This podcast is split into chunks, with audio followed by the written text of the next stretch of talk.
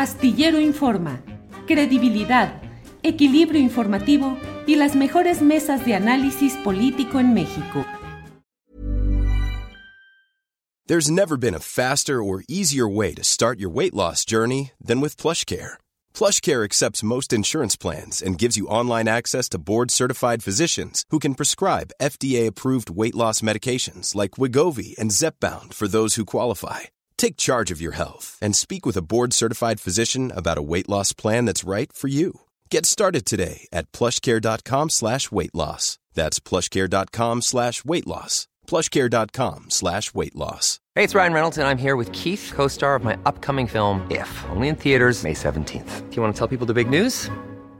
All right, I'll do it. Sign up now and you'll get unlimited for $15 a month in six months of Paramount Plus Essential Plan on us. Mintmobile.com slash switch. Upfront payment of $45 equivalent to $15 per month. Unlimited over 40 gigabytes per month. Face lower speeds. Videos at 480p. Active Mint customers by 531.24 get six months of Paramount Plus Essential Plan. Auto renews after six months. Offer ends May 31st, 2024. Separate Paramount Plus registration required. Terms and conditions apply if rated PG.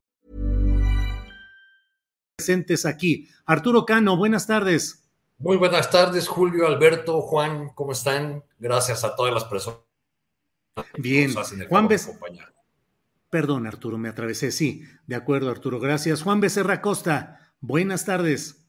Muy buenas tardes a ti, Julio, Arturo. Alberto, el mejor de los éxitos en esta nueva etapa, en esta gran, hermosa institución que es el Instituto Mexicano de la Radio. Ahí te vamos a estar escuchando y un abrazo al auditorio que nos acompaña.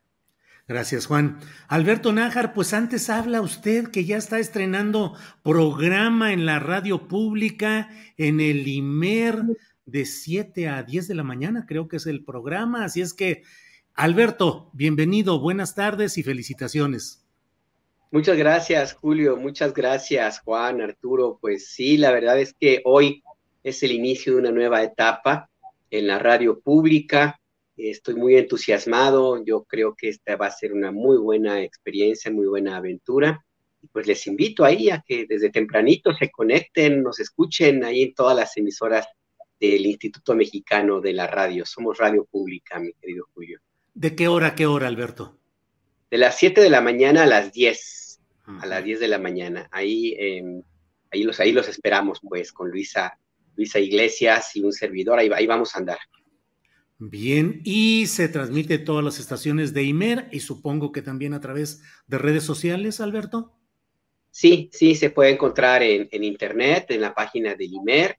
Eh, no me la sé de memoria, la verdad, pero, pero bueno, si usted hace una, búsqueda ahí eh, en, Google, pues ahí, ahí, ahí va a encontrar eh, a las emisoras. se transmite por un par de estaciones en internet. Eh, ahorita, ahorita verifico rápido cuáles son y en el transcurso del programa te comento, Julio. Pero sí, ahí vamos a andar. Si usted está en Ciudad de México, usted está en el sur, en el norte del país, va a encontrar una emisora del IMER. Es Radio México Internacional, ¿no, Alberto? Exactamente, esa es, esa es Radio México Internacional, sí. Bien, bueno, pues felicitaciones y adelante. Muy bien, Alberto, gracias. Juan Becerra Costa, vamos comenzando con este tema Puse el video antes de la mesa de periodistas porque el presidente de la República hoy habló sobre los procuradores y fiscales transeccionales. Se refería a temas locales, a temas estatales, desde luego, particularmente el de Guanajuato, otras expresiones en Tamaulipas, lo que ha sucedido en Veracruz. Bueno, hay muchos casos de este tipo que nombran funcionarios por periodos larguísimos, 14 años, 10 años, 9 años. ¿Qué pensar y qué daño o qué beneficio provocan estos uh, lapsos y este tipo de fiscales transaccionales? Te pregunto, Juan, y, y derivándolo, también te pregunto, ¿qué pensar si esto lleva algún mensaje para Alejandro Gers Manero, que no lleva seis años, desde luego, pero que sí será también un eh, fiscal transeccional, porque fue designado para nueve años, es decir, tres años después de que termine el gobierno del presidente López Obrador, seguirá Gers Manero como fiscal general de la República. Tu opinión, Juan, por favor. Usted lo dices, Julio, ¿no? Espero que este mensaje del presidente a los fiscales transaccionales estatales, en el que les dice, que les dice que tengan vergüenza y dignidad y que renuncien, pues también lo escuche Gers Manero. O sea, se lo habrá dicho a Pedro el presidente para que lo escuche no solo Carlos, sino también Alejandro. Pues sí. Porque, pues, esta es la pregunta, ¿no? Y, y mira, de entrada sí es escandaloso que Carlos Amarripa, el fiscal eterno en Guanajuato, siga en el cargo, protegido por lo más ultraconservador de un estado ultraconservador, porque no hay nada más de derecha que las tías de Guanajuato, de las cuales, pues las de Ibargüengoitia eran fresas comparadas con el resto, sí, no hay duda. Pero ah, ahí sí, a pesar de que es evidente que no dan los resultados que el Estado y sus ciudadanos exigen, este, y a quien parece dar resultados, pues a Marrips a la maña, ¿no? Porque se dan masacres, como ocurrió un este fin de semana apenas en Irapuato, en un botanero, ahí acribillaron a, a 12, a 6 mujeres, a 6 hombres, y no es un hecho aislado, hace un mes hubo varios, otro igual, o peor, ¿y qué dice la fiscalía? Lamentamos los hechos, y ya, y ya está ahí, punto, ya de investigar de inteligencia, resultados ni hablamos, de detenidos no, pues menos.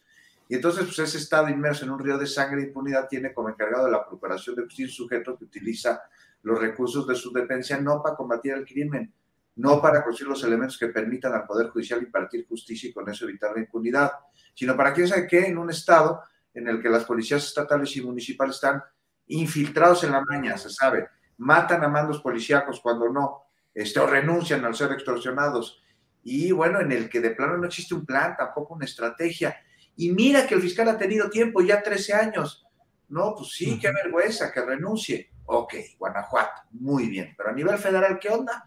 Híjole, pues el a Gers manera, con otras características, pero es lo mismo. O sea, ya de plan, ya, ya parece un chiste y malo, ¿no? O sea, encabeza la institución encargada de procurar justicia en tiempos de combate a la impunidad. Una cruzada a la impunidad desde que está en campaña el presidente, lo está diciendo. Y pues los casos que investigue presente por lo mismo deben ser los más pulcros para que no, no se le dé lo que tanto tiempo ha sucedido, que es el que criminales queden impunes ante sus actos en contra de la sociedad y qué ha pasado. Todos los casos importantes que ha tenido la Fiscalía, díganme de cuál, de cuál podemos ser uno. O sea, el fiscal general tendría que por vergüenza y dignidad plantear su renuncia, sin duda alguna, y debería buscarse un sustituto que sí procure más allá de vendetas familiares, porque eso sí se aplicó Gers Manero. Es, es, una piedra, tamaño el cerro de la silla, en el avance de la justicia del país. Y ya para acabar, o sea, se detienen a representantes de la corrupción del sección anterior, sí, a Rosario Robles, por ejemplo, una estafa a los más pobres, millonaria, al exdirector de Pemex, ¿no? Por un entramado de sobornos, a Lozoya, cero solidez en las investigaciones. Nada de procesos, maxiprocesos, estos que desarticulan entramados, no, no, no, que lleven a pesos gordos, nada. Y al tiempo que esto sucede, Ansira fuera del bote, burlándose de la autoridad, se emiten alertas migratorias sobre García Cabeza de Vaca una semana después de que salió del país, cuatro días después de que perdió el fuero. No, pues bueno, pues sí, que, que renuncie, ¿no? Ese es el llamado del presidente. Digo que los estatales, pero la ciudadanía dice que también el federal. Sí. Pero por más que digamos, ahí está en el cargo, y con cargo no solo al erario, sino también a la justicia. Bien, Juan. Eh, Arturo Cano, eh, ¿Qué opinas de este tema de los fiscales estatales transeccionales, lo que le toque al fiscal federal Gertz? Y específicamente preguntarte, Arturo, mmm, esos cambios de lo que conocimos mucho tiempo como procuradurías, pues se dijo mucho que era el cambio y que ahora para la autonomía y que se nombraban fiscales. Me da la impresión de que quedó lo mismo, nomás con otra etiqueta, Arturo, y que ha servido igual que antes para mantener el predominio del poderoso en turno estatal o federal respecto al fiscal que él pone y que le da esa continuidad transeccional. ¿Qué opinas, Arturo? Durante nuestra larga y todavía eh, promisoria en curso sí. transición, ah. eh, este, eh, pues tuvimos muchos casos, no solamente el de las fiscalías, en los que se pusieron de moda eh, algunas nuevas fórmulas de la democracia en el mundo y se habló de eh, transparencia, de equilibrio de poderes, de contrapesos, etcétera, etcétera. Y con, esa, con esos eh, elementos en mano se fueron creando muchas instituciones o transformando otras, porque supuestamente habría mayores garantías de independencia, de autonomía, de, eh, de vigilancia sobre, sobre el poder. Pero todos sabemos que no solamente en el caso de las fiscalías, sino también en el de tribunales y en los organismos autónomos, pues realmente los procesos para seleccionar a las cabezas de estas instituciones se convirtieron en, disputas entre los poderosos para quedarse con rebanadas del pastel, con, con cuotas. Y en el caso particular de las fiscalías, eh, este eh, modelo transeccional que supuestamente estaba dirigido a, mejorar la impartición de justicia y a garantizar la independencia de la fiscalía, pues se convirtió simple y sencillamente en una manera en que el gobernador saliente garantizaba tener a alguien que le cuidara las espaldas. En el caso que, más hemos citado, este, que es el del fiscal de Guanajuato, este, ni, siquiera fue nombrado por el actual gobernador, fue nombrado por el, por el anterior, por Miguel Márquez, y, va a completar eh, Samarripa 19 eh, años en el, en el mismo cargo, primero como procurador y ahora como fiscal, teniendo al estado de Guanajuato, eh, creo que en los últimos tres años está siempre en el primer lugar en el, en el top de los, de los homicidios por, por cada 100 mil habitantes. Eh, hoy que el presidente hace, esta referencia y eh, dice en relación con el fiscal del estado de Veracruz, que salió y ahora está en prisión, Winkler creo que se apellida, él dice, ahí tenemos un ejemplo de cómo la salida de uno de esos fiscales heredados sirvió para que mejorara de inmediato la situación de la eh, seguridad o del combate a la delincuencia. Bueno, pues ahí hay un buen ejemplo que se podría seguir en el ámbito federal. Bien, Arturo. Em, Alberto Najar, ¿qué opinas de este tema? Fiscales transeccionales estatales, el federal, Gertz Manero. ¿Qué pensar sobre todo esto, Alberto? Mira, Julio, eh, a mí me, me, parece que esta es una declaración de cierto riesgo para el presidente López Obrador, porque ha mantenido una defensa bastante férrea y por momentos muy inexplicable del fiscal Alejandro Gertz Manero, que pues también es transeccional. Él va a estar allí por lo menos nueve años y si no hay, entiendo, ninguna disposición legal que impida que pueda mantenerse por más tiempo en ese mismo cargo. Gertz Manero no ha dado los resultados que se esperaban de él básicamente porque se trata de una dependencia que generó muchas expectativas, no por la PGR, no, por supuesto que no, que tiene una historia negrísima, em, sino porque se trata de la primera Fiscalía General de la República Autónoma en la historia de México. México era uno de los pocos países que todavía conservaba el órgano de procuración de justicia sujeto a la autoridad del Poder Ejecutivo algo que no es para nada recomendable y mucho menos en un país con tanto nivel de impunidad como el que tiene México. Las expectativas sobre Alejandro Gertz Manero, por lo tanto, pues eran muchísimas.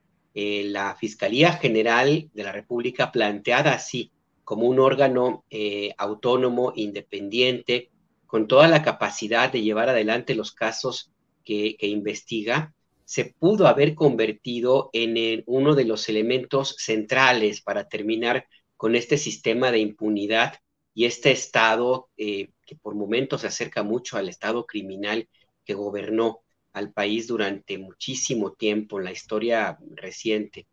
Pero pues no, Alejandro Gertz Manero decidió litigar sus propios intereses antes que cumplir con esa histórica responsabilidad de ser el primer fiscal independiente, autónomo en, México y que pudo haber llevado adelante una cantidad importante de, investigaciones, impulsar reformas, acabar pues con, la impunidad y sancionar a algunos de los principales em, eh, delincuentes, no solamente de la delincuencia organizada, sino delincuentes políticos, de cuello blanco, empresariales, que pues son causa, entre otras razones, de una enorme indignación en México.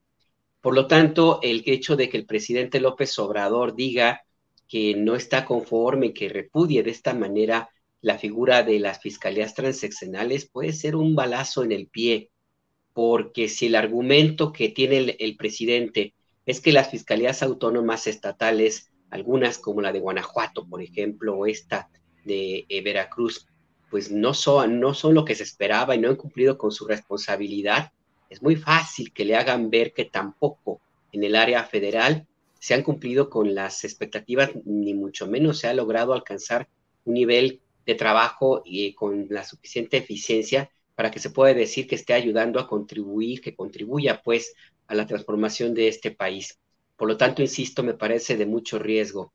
Y el tema en este, en este caso es que pues te corre también una posibilidad de que, de que se tire, como dice un viejo dicho que yo aprendí hace un par de años, no, lo sabía, que, que, era, que dice que tiras al niño con todo y el agua sucia cuando lo estás bañando. Eh, porque pues la figura de la Fiscalía Autónoma no solo es positiva, sino necesaria para cualquier democracia en el país. El problema no es la figura legal, el problema es que todavía existe un enorme eh, problema, em, una, una, gran tendencia, pues, a que los mismos fiscales sean nombrados por el mismo círculo de abogados y de intereses políticos que han nombrado los procuradores anteriormente. Y, entonces el tema es que tienes a fiscales que responden a la vieja guardia y la vieja guardia no es necesariamente a políticos o personas, sino al sistema. Entonces se convierten en empleados de los ejecutivos. Lo que hay que cambiar, hay que cambiar son estos usos, usos y costumbres, no la figura legal, porque si la destierras, la posibilidad de que se vuelva a, instalar dentro del sistema eh, jurídico mexicano, pues está muy lejos. Sería como, como darle Em, eh, aplazar por mucho tiempo esto que se consideró un camino avanzado. Entonces, pues sí, insisto, me parece que hay que revisar esto que dijo el presidente López Obrador. Em, alguien tendría que decirle, oiga, no generalice, no generalice, porque es cierto que hay algunas fiscalías que no funcionan, el problema no es la figura legal, insisto, ahorita en este tema son las personas, los personajes, los políticos, la vieja costumbre de creer que los fiscales y las policías están al servicio de los políticos en turno. Hay que mirar más arriba, tener más altura de miras en ese sentido. Desgraciadamente, la apuesta, con esto cierro, la apuesta, el presidente López Obrador para impulsar este cambio y, este, y mantener este camino hacia la democracia es el fiscal Alejandro Gertz Manero. Muy mala decisión y pues ahora sí que, ahora sí que estamos pagando eh, ahora sí que por Gates pagan los justos o los justos pagan por los pecadores, ya me hice bolas, pero el caso es que no, no me parece una, una declaración afortunada, eh, Julio. Sí, bien, Alberto. Juan Becerra Costa, eh, el presidente de la República estuvo en Tamaulipas, llevó un plan de apoyo, se dijo, tiene sus bemoles. Acabamos de entrevistar hace unos minutos a Marta Olivia López, que nos da un panorama general. Dice que los apoyos, pues ella los considera que están en veremos. No es exactamente que se hubiera llevado un gran apoyo presupuestal o de programas o de actividades. Y bueno, eh, ¿qué pensar, Juan Becerra Costa, en una entidad, Tamaulipas, tan complicada, tan llena de lo que sabemos y sobre todo el predominio de uno de los asuntos oscuros que están presentes en buena parte del país, pero vaya que en Tamaulipas están arraigados históricamente.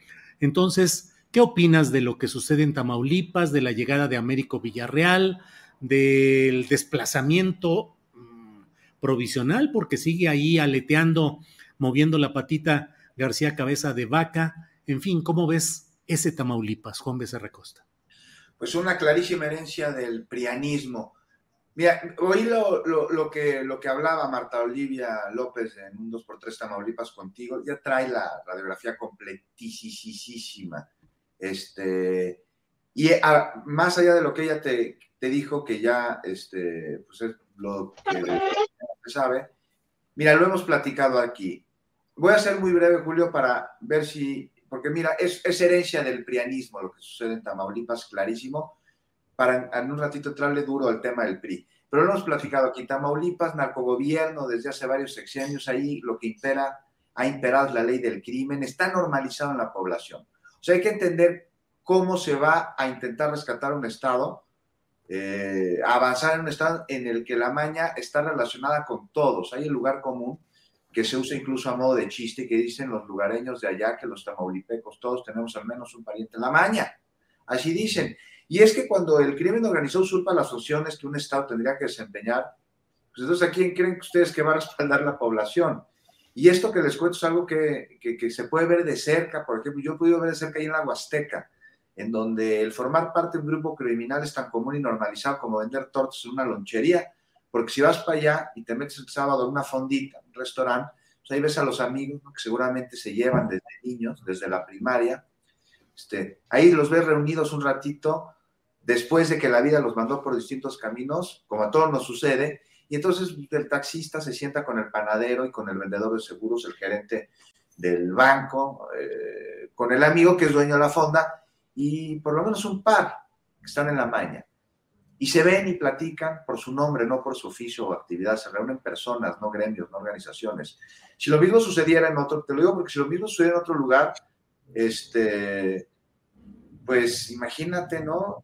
Sería que algunos andan en asociaciones delictivas. No sería lo mismo que lo que sucede en Tamaulipas. Te paras, no vas, preguntas, te preocupas, me van a venir a masacrar aquí nomás porque estoy con este güey.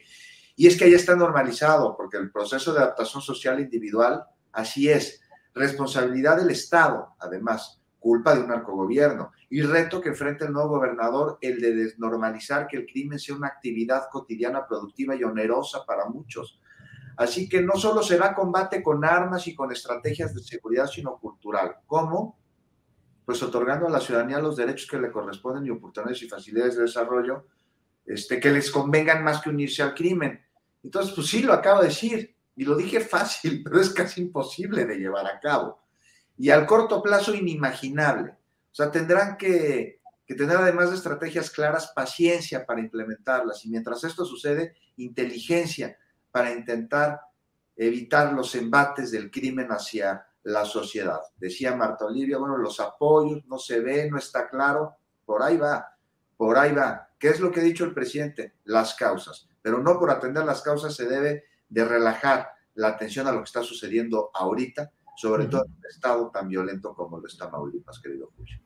Bien, Juan. Eh, Arturo, Arturo, ¿qué opinas sobre Tamaulipas? Eh, eh, ¿Qué tanto es solamente el cambio de estafeta de grupos priistas ahora acaudillados por Américo Villarreal? Pero a fin de cuentas, pues más o menos los mismos grupos, como decían antes, la política es te sientas un sexenio, esperas y al siguiente puede ser que regreses y ahí van entrando. ¿Crees que haya vientos de cambio realmente en Tamaulipas o que todo vaya a fluir más o menos en los términos tradicionales de esa entidad tan complicada para gobernar? Arturo. Bueno, lo que, lo que ya nos expuso el gabinete de Villarreal está integrado por viejos eh, priistas, por personas que ya han eh, sido parte de otras administraciones, pues no, no da una buena señal de que vayamos a ver un cambio eh, inmediato o, un cambio en los próximos años. Este, espero que, que, así sea y que el que, se ha expresado por por parte del presidente López Obrador, que se hizo acompañar de todo su gabinete para dar un mensaje político muy claro de, respaldo absoluto al nuevo gobernador, pues que, se traduzca también en políticas que vayan modificando de fondo la situación de una entidad que durante largos años ha sido muy lastimada por la delincuencia, por la violencia delincuencial y en la que pues todos los últimos gobernadores han estado de una u otra manera involucrados con, la, con las grandes redes delincuenciales que han dominado esa entidad. Eh, no parece ser que este mensaje político no se acompañó de anuncios espectaculares, de apoyos especiales a, Tamaulipas, sino más bien de, informes puntuales por cada uno de los secretarios eh, que informaron a los tamaulipecos y al país en general de lo que cada dependencia federal está haciendo en esa entidad, pero bueno, pues eh, creo que es una cuestión de, tiempo que hay que esperar cómo se va desenvolviendo el, gobierno de Américo Villarreal y de qué manera los apoyos desde la federación logran eh, ir al fondo de la problemática de, de esa entidad, o así sea. Me faltó decir en el tema anterior, Julio, que, hubo una parte que me llamó mucho la atención de, la, de las expresiones del presidente sobre los... Arturo. Fiscales transaccionales, que fue cuando referimos a los fiscales, Se está atorando Arturo. La transmisión. Arturo, se está atorando la transmisión. Si quieres, déjame ir con Alberto y en el próximo turno nos haces favor. ¿O ya escuchas bien? ¿Nos escuchas bien?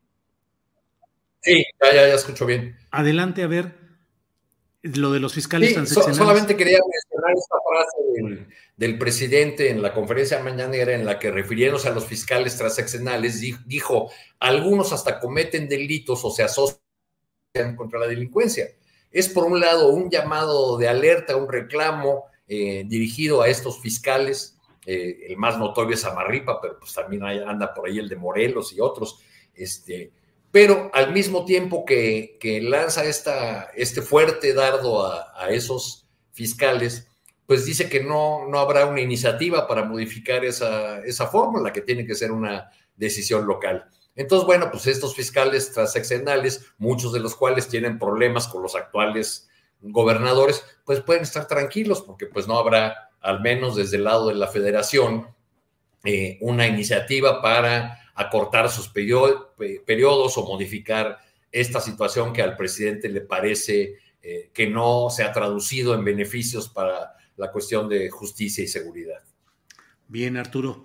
Eh, Alberto, nada más déjame unos segunditos nomás para decir mi opinión sobre este tema o una parte de este tema.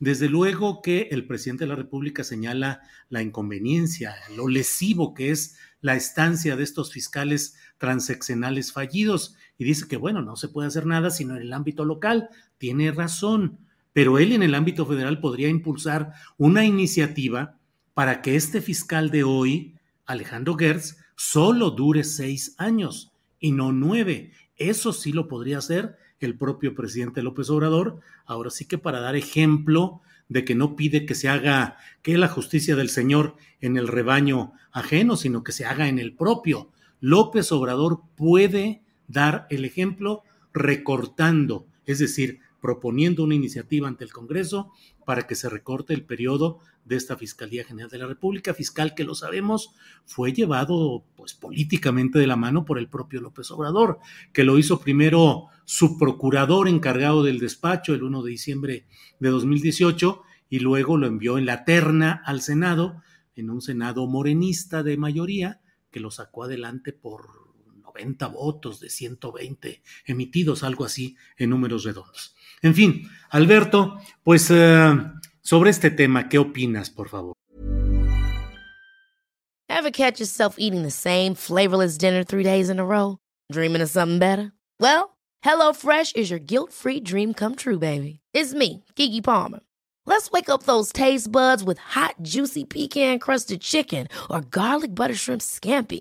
Mm. Hello Fresh. Stop dreaming of all the delicious possibilities and dig in at HelloFresh.com. Let's get this dinner party started. Hey, it's Ryan Reynolds, and I'm here with Keith, co star of my upcoming film, If, only in theaters, May 17th. Do you want to tell people the big news? All right, I'll do it. Sign up now and you'll get unlimited for $15 a month in six months of Paramount Plus Essential Plan on us. Mintmobile.com slash switch. Upfront payment of $45 equivalent to $15 per month. Unlimited over 40 gigabytes per month. Face lower speeds. Videos at 480p. Active Mint customers by 531.24 get six months of Paramount Plus Essential Plan. Auto renews after six months. Offer ends May 31st, 2024. Separate Paramount Plus registration required. Terms and conditions apply if rated PG. Mira, antes de entrar a Tamaulipas, recordaba ahora mismo eh, una columna, un dato que se, que se publicó justo cuando la salida de Julio Scherer Ibarra de la Consejería Jurídica de la Presidencia, una versión que se hizo pública y que no se desmintió de una supuesta conversación de la esposa de Julio Scherer con la, eh, con la doctora Beatriz Gutiérrez Müller, esposa del presidente López Obrador, donde le advertía eh, palabras más, palabras menos, le dijo, cuidado con Alejandro Gertz. Ahora somos nosotros, pero la siguiente familia puede ser, eh, la de ustedes, como una, una advertencia de que la fiscal Alejandro Gertz pues, puede representar un riesgo una vez que el presidente de la República deje el cargo y sea un ciudadano más cuando se refugie en su rancho en Palenque. Em, a ese nivel llega ese tipo de situaciones con el fiscal Alejandro García Manero y yo coincido contigo, pues sí podría hacerlo para que termine su periodo eh, en seis años y no en nueve. No veo voluntad del presidente, alguna razón tendrá, ojalá algún día nos quede nos quede claro por qué, por qué esa protección a este polémico personaje Alejandro Gertz Manero, Julio. Y en el tema de Tamaulipas, mira, eh, a mí me parece que la, el gobierno del presidente López Obrador tiene la oportunidad de corregir algo que durante muchísimo tiempo pues no se hizo, que es dejar al garete a esa entidad del, noreste de México.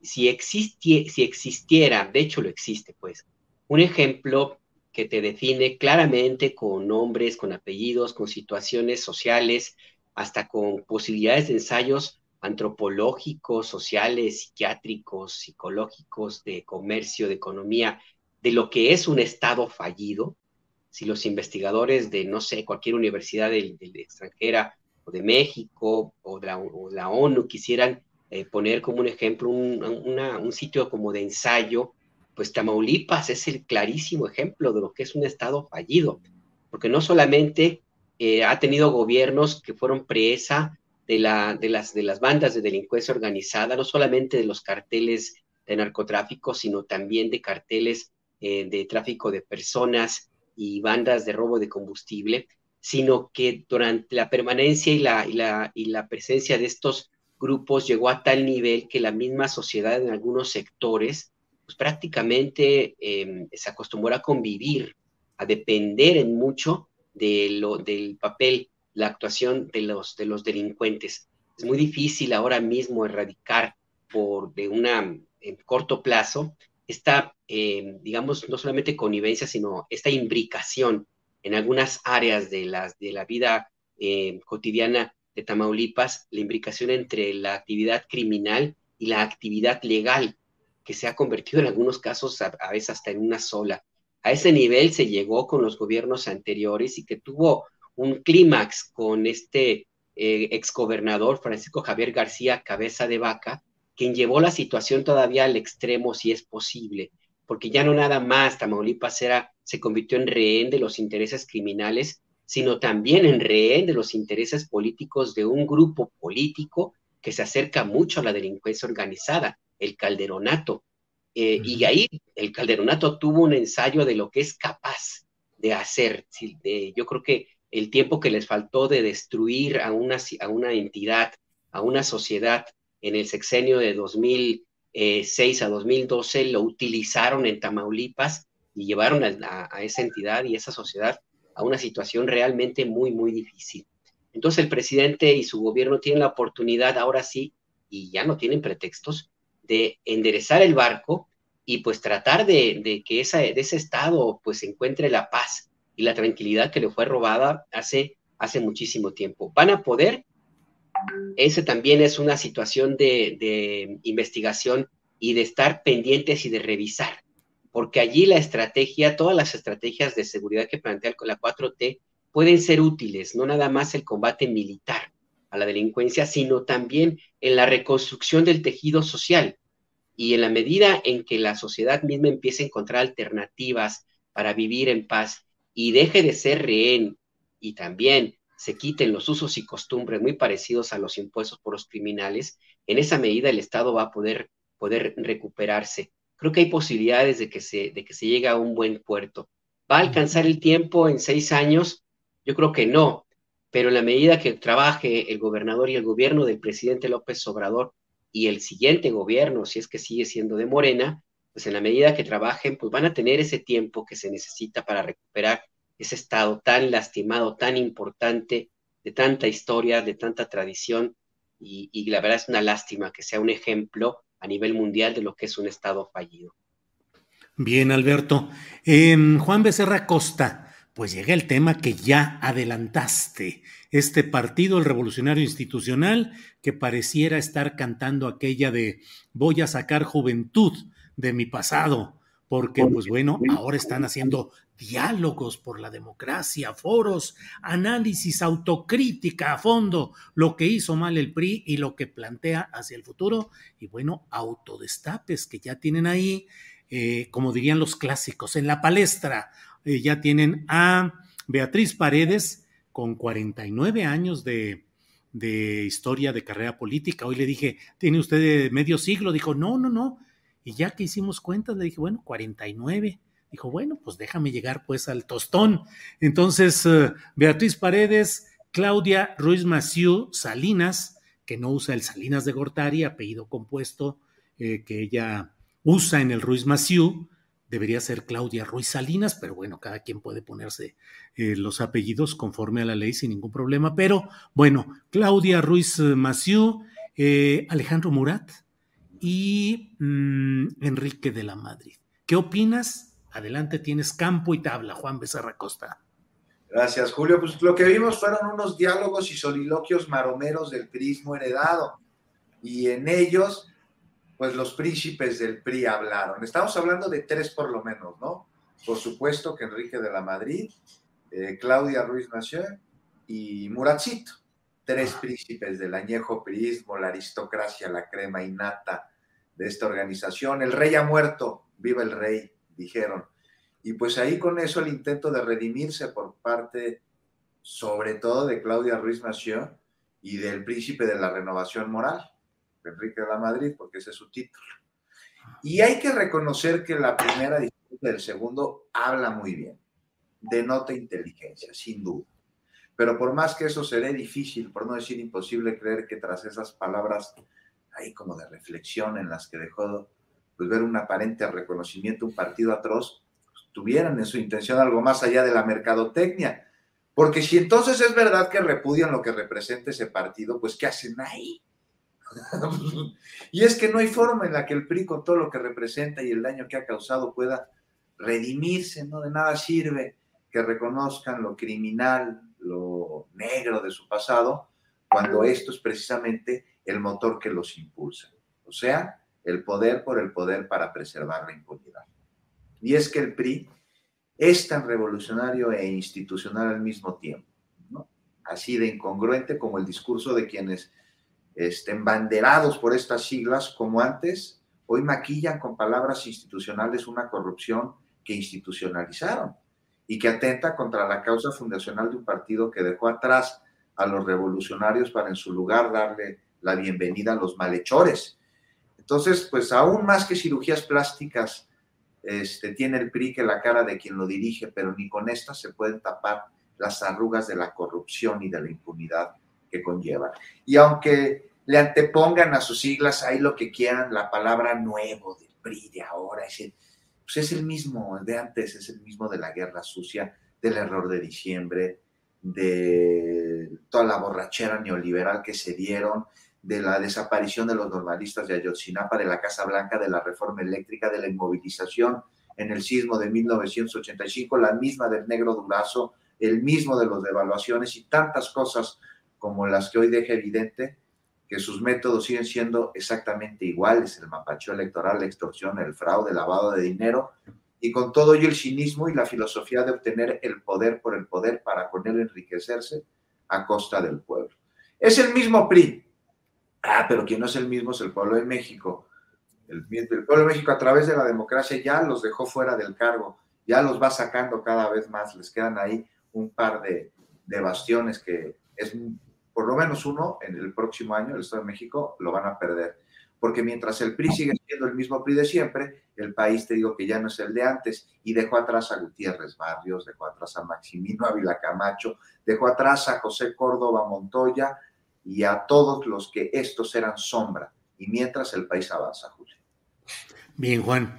Em, vamos ahora, Arturo Cano, ¿qué opinas de esta aparente resurrección artificiosa, efectista o de qué proviene del Partido Revolucionario Institucional? Que bueno, no dejo yo de considerar, Arturo, que pues el contexto en el cual se da, pues es esta rehabilitación casi hasta judicial de Alejandro Moreno Cárdenas, conocido como Alito, que luego de votar a favor de la continuidad militar en la Guardia Nacional, pues ya parece haberse liberado de todo aquello que antes era la monstruosidad, la obscenidad hablando, la acumulación de riqueza, las maromas contables y todo, y ya se acabó y pareciera estar rehabilitado ese PRI y ahora tenemos estos foros y las precandidaturas. Tu opinión, por favor, Arturo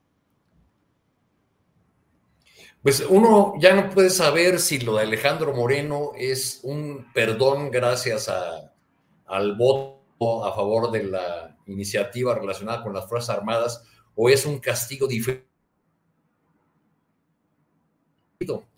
Pero, castigo eh, diferido. pero la verdad es que eh, esta pasarela del PRI, eh, esta pasarela del PRI es una suerte de, de reivindicación de Alejandro Moreno.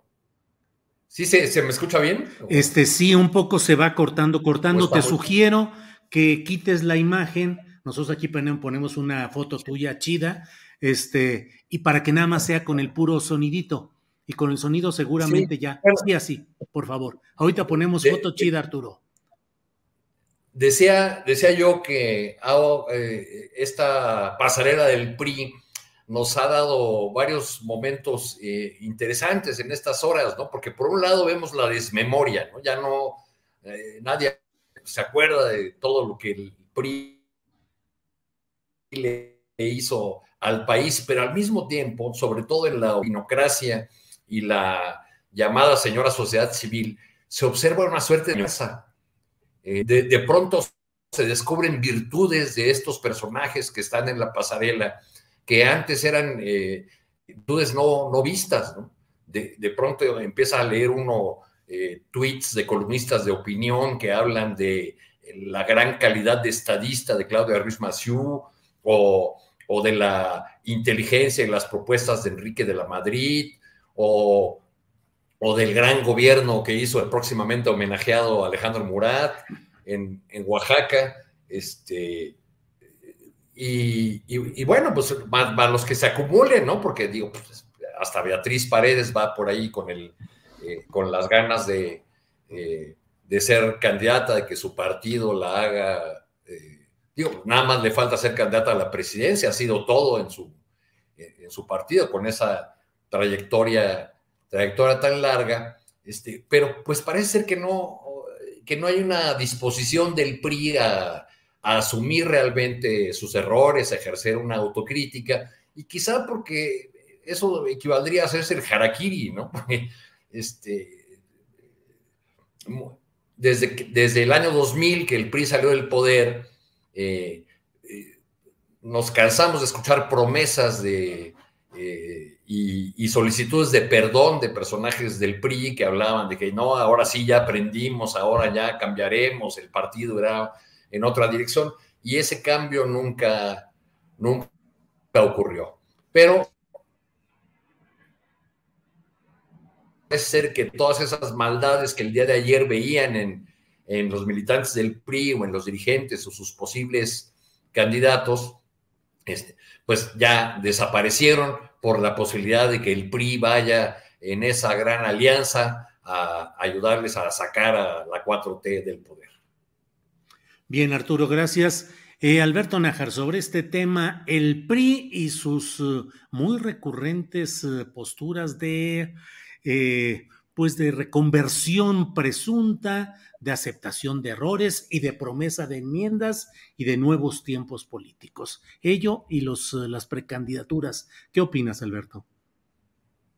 Híjole, Julio, si me lo permites, voy a hacer una confesión que no sé cómo caiga, pero cuando veía el encuentro que hubo en estos días del PRI, no dejé de recordar de cuando estaba chavo, eh, hace mucho, ese programa de, eh, de, los dos personajes de los Muppets que aparecían en un balcón ahí, todos enojones, ahí en el teatro, estos par de viejitos que estaban desde Gallola ahí, este, echando su discurso, echando sus, sus críticas, comentarios, y no sé, me, me, me, me llegó así la, la imagen de pronto cuando vi ahí a esa reunión de los, de los priistas combinados, coincido con Juan, con estos personajes de, de nuevo cuño, pero nada más en términos del acta de nacimiento, porque en el pensamiento siguen anclados en quién sabe dónde. Y además, lo peor, no sé, eh, para reforzar esta tesis de estos dos personajes entrañables de los Muppets, esa falta de memoria, ¿no? De esa idea de vivir en, en los recuerdos, en creer que pues lo que ellos vivieron en algún momento sigue siendo realidad, que tiene que ver con ese proceso de, de la, del envejecimiento natural del ser humano, que pierde sus capacidades de entendimiento de, y sobre todo de situación de la realidad. Llega un momento en que todos los seres humanos por la misma edad, pues los desorientamos mucho eh, y pues yo creo que el Partido Revolucionario Institucional, al menos esa parte que vimos en estos, en estos días, pues anda por ese mismo proceso, porque no, eh, esos discursos, esas promesas, compromisos, esa, ese mismo tono de voz, las inflexiones, las palabras rebuscadísimas de Beatriz Paredes, por ejemplo, que se las he escuchado hace décadas, eh, que me recordaba mucho mis tiempos de la primaria, cuando oía a Luis Echeverría, esos retruécanos bizarros en la, en oratoria, en fin, todo eso y, mezclado pues con, con esta eh, inconsciencia de Enrique de la Madrid, por ejemplo, que pretende apelar a no sé qué, porque él sí, para que veas, ni siquiera el apellido le queda, porque uno de los presidentes más grises en la historia de México fue Miguel de la Madrid Hurtado, eh, gris en todos los términos. Don Julio Scherer lo definía como alguien un personaje tibio a partir de una declaración que hizo en una entrevista de las poquitas que dio Miguel de la Madrid, que decía ni frío ni calor, pues era tibio Miguel de la Madrid. En fin, que me parece que fue una, una reunión más para la propia em, retórica entre ellos mismos, los apapachos, las reuniones, el tratar de creer que la república en la que ellos viven es la que, la que, la que existe fuera de, de, Insurgentes Norte, donde el edificio del PRI, eh, y no sé cuál sea el sentido más allá del el cultivo de las mentes eh, y los afanes de algunos nostálgicos, no solamente de aquellos tiempos del pasado, sino también del subsidio económico, pues que se atrevieron a decir, como dice Arturo, a encontrarle pues ahí cualidades y alabanzas y promesas y compromisos y hasta una alternativa política eh, como gobierno a, a, este partido que, pues insisto, está en todo, en todo menos en la realidad. No sé cuál es la oferta de esta parte del PRI, la verdad, porque es, es más de lo mismo.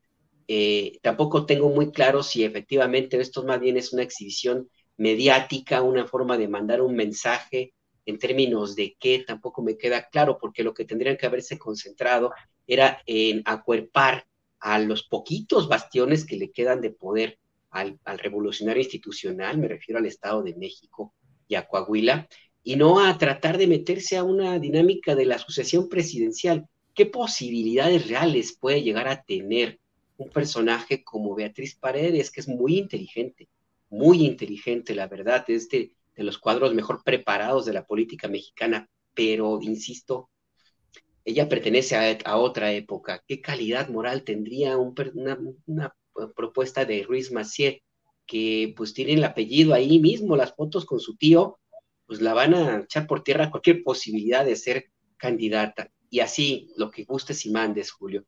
Yo creo que el PRI hizo un buen ejercicio como un club de cuates de la nostalgia de los jubilados, los de la mutualista. Creo que todavía existe el bar de la mutualista allá en Guadalajara, querido Julio. Eh, eh, donde pues eh, en su momento fue una reunión de todos aquellos que pues iban a, a, platicar sus viejas glorias, se la pasaba muy bien una noche de farra. El día siguiente se encontraban con una gran resaca.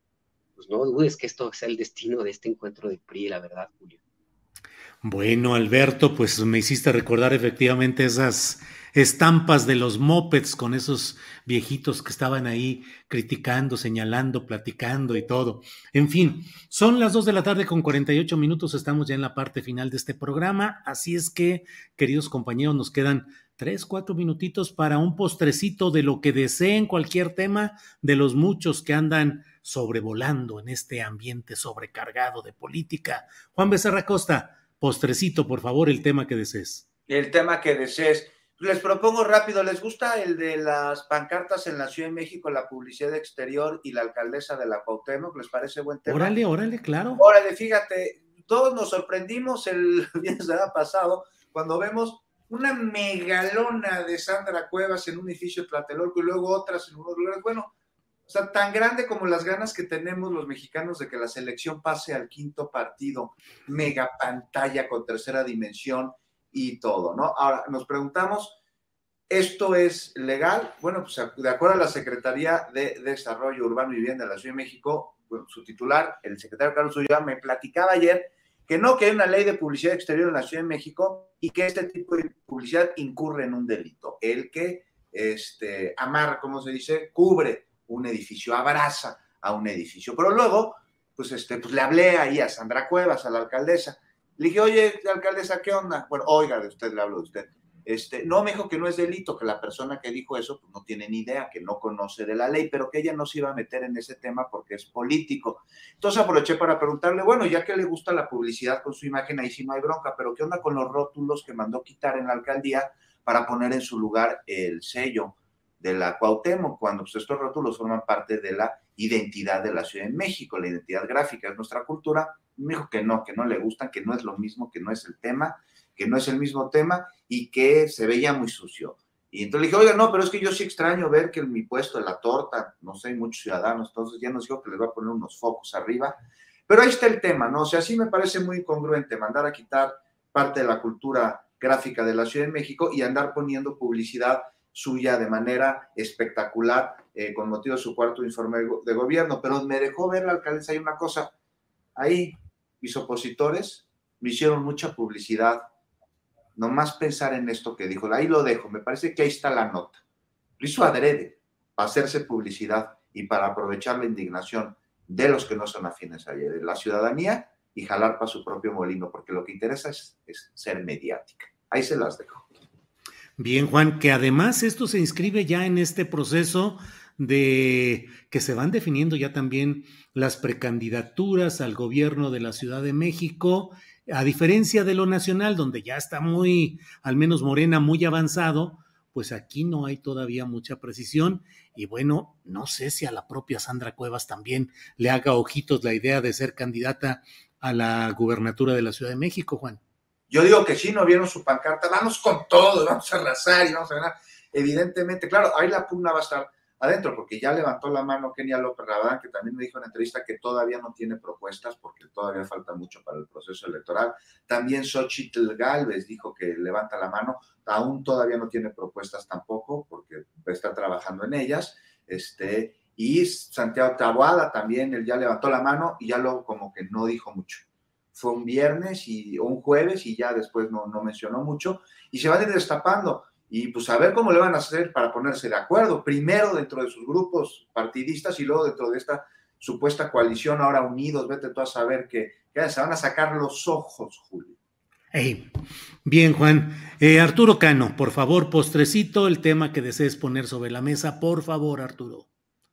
Pues otra vez están haciendo víctimas Sandra Cuevas, ¿no? Yo no, no entiendo por qué, por qué no se dan cuenta cada vez que se lanzan contra ella por alguna acción, por alguna torpeza publicitaria que comete, la, la, este, la victimizan, la vuelven heroína de la oposición, este, le dan su estandarte de Juana de Arco, pero otra vez van sobre, sobre lo mismo desde el lado de las huestes de, Morena en la Ciudad de México. Creo que se han equivocado desde el principio con este personaje, que se siguen equivocando porque eh, independientemente del del anuncio este, y, de esta eh, manera burda como saturó el, territorio de la alcaldía de su propaganda, creo que la propia ciudadanía va a ir juzgando esas cosas sin necesidad de que, de que la conviertan eh, o le permitan nuevamente victimizarse.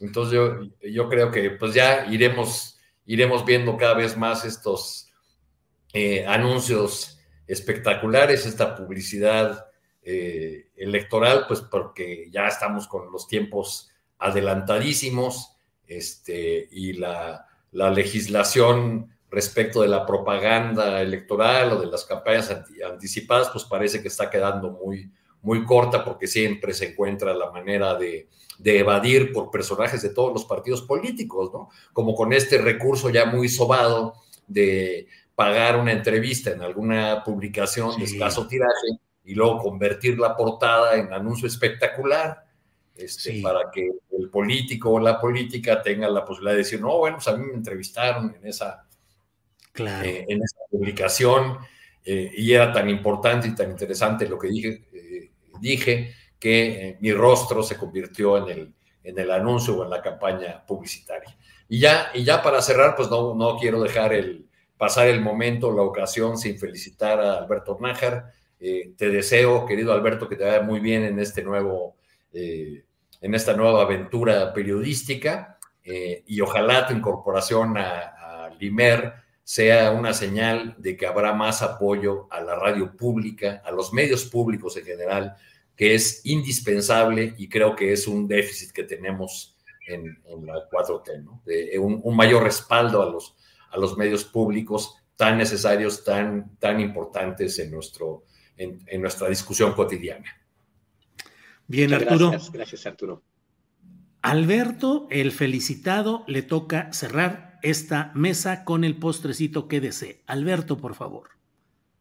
Mira, rapidísimo el postrecito. Bueno, primera, muchas gracias por sus felicitaciones, Arturo, Juan, Julio, de veras que me animan muchísimo. Yo prácticamente nací en radio hace muchísimo tiempo allá en Guadalajara. Yo platicaba con mis ahora mis nuevos compañeros que una de las veces que conduje algún noticiero por allá em, era una estación corporativo de radio pues, pues bastante peculiar, pues un día para tratar de conectar a la unidad móvil este, yo empecé a mover cables, según yo, para hacer la conexión y ¡zas! que saco del aire a todo el corporativo de, Guadalajara en ese entonces, a Grupo Radio de Radio Centro, el Noti Oír, y bueno, fue un show. Por fortuna no voy a estar cerca de la cabina ni de los cables, sino del otro lado. Entonces, pues voy con el mejor ánimo, la mejor disposición de efectivamente fortalecer los espacios de los medios públicos, los medios del Estado, que son tan necesarios para cualquier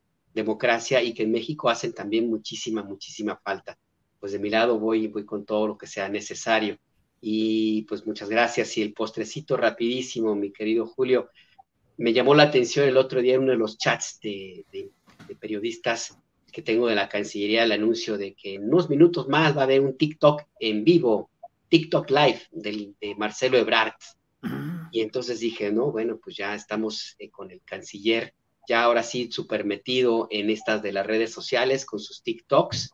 Vemos a la Claudia Sheinbaum también, ya muy metida en toda la campaña eh, con los espectaculares y con todo lo que, eh, lo que hemos visto por ahí, en, los últimos días. Y al secretario de Gobernación también ya también muy, muy metido en lo que dicen, que se trata de una, una visita por todos los congresos locales para, para convencer a, a los diputados de que apoyen la reforma constitucional para que la Guardia Nacional se quede en la Secretaría de la Defensa. Honestamente no le hace falta. Morena tiene todos los congresos del, país casi en sus manos, casi todos. No lo necesita. Entonces es una gira artística. Y esto, eh, con, lo, que vemos en, el PRI, pues se me hace que sí vivimos nuevos tiempos. Habrá que ver de qué se trata. Eh, yo creo que esa vieja máxima de que, se mueve no sale en la foto, ya la podemos ir a hacer a un lado, mi querido Julio y pues a ver, a ver cómo que inventamos ahora. Habrá que ver que el que más se mueve en TikTok es el que va a salir en las redes sociales. El que más likes tenga es el que va a estar más, más presente. ¿Eso significa que va a ganar una elección? No lo sé. Twitter no vota al final del día. Bien, Alberto, pues gracias. Juan Becerra Costa, pues eh, nos vemos eh, el próximo miércoles me quedo reflexionando con lo que dice Alberto Nájar, el que tenga más eh, vistas en ciertas redes sociales, a lo mejor es la encuesta de opinión que se necesita o acaso las redes sociales finalmente no representan realmente la opinión generalizada de los ciudadanos, ya iremos viendo. Juan Becerra Costa, por lo pronto. Pregúntenselo en Monterrey que confundieron un like con un voto, ¿eh? Sí, así es, ya en dos ocasiones, con el Bronco y con la pareja actual. Juan, muchas gracias y buenas tardes. Buenas tardes, abrazo a todos el auditorio. Gracias. Arturo Cano, gracias, buenas tardes, seguimos en contacto. Buenas tardes, abrazo para todos, gracias. Alberto Nájar, gracias y buenas tardes. Buenas tardes a todos, un saludote. Gracias, hasta luego.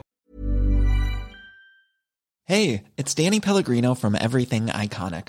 ¿Ready to upgrade your style game without blowing your budget? Check out Quince. They've got all the good stuff shirts and polos, activewear, and fine leather goods, all at 50 to 80% less than other high end brands. And the best part? They're all about safe, ethical, and responsible manufacturing. Get that luxury vibe without the luxury price tag. Hit up quince.com slash upgrade for free shipping and 365 day returns on your next order. That's quince.com slash upgrade. Hi, I'm Daniel, founder of Pretty Litter. Did you know cats tend to hide symptoms of sickness and pain? I learned this the hard way after losing my cat, Gingy. So I created Pretty Litter, a health monitoring litter that helps detect early signs of illness by changing colors, saving you money and potentially your cat's life. Pretty Litter is veterinarian developed, and it's the easiest way to keep tabs on your fur baby's health right at home. Go to prettylitter.com and use code ACAST for 20% off your first order and a free cat toy. Terms and conditions apply. See site for details. Para que te enteres del próximo noticiero, suscríbete y dale follow en Apple, Spotify, Amazon Music, Google o donde sea que escuches podcast. Te invitamos a visitar nuestra página julioastillero.com.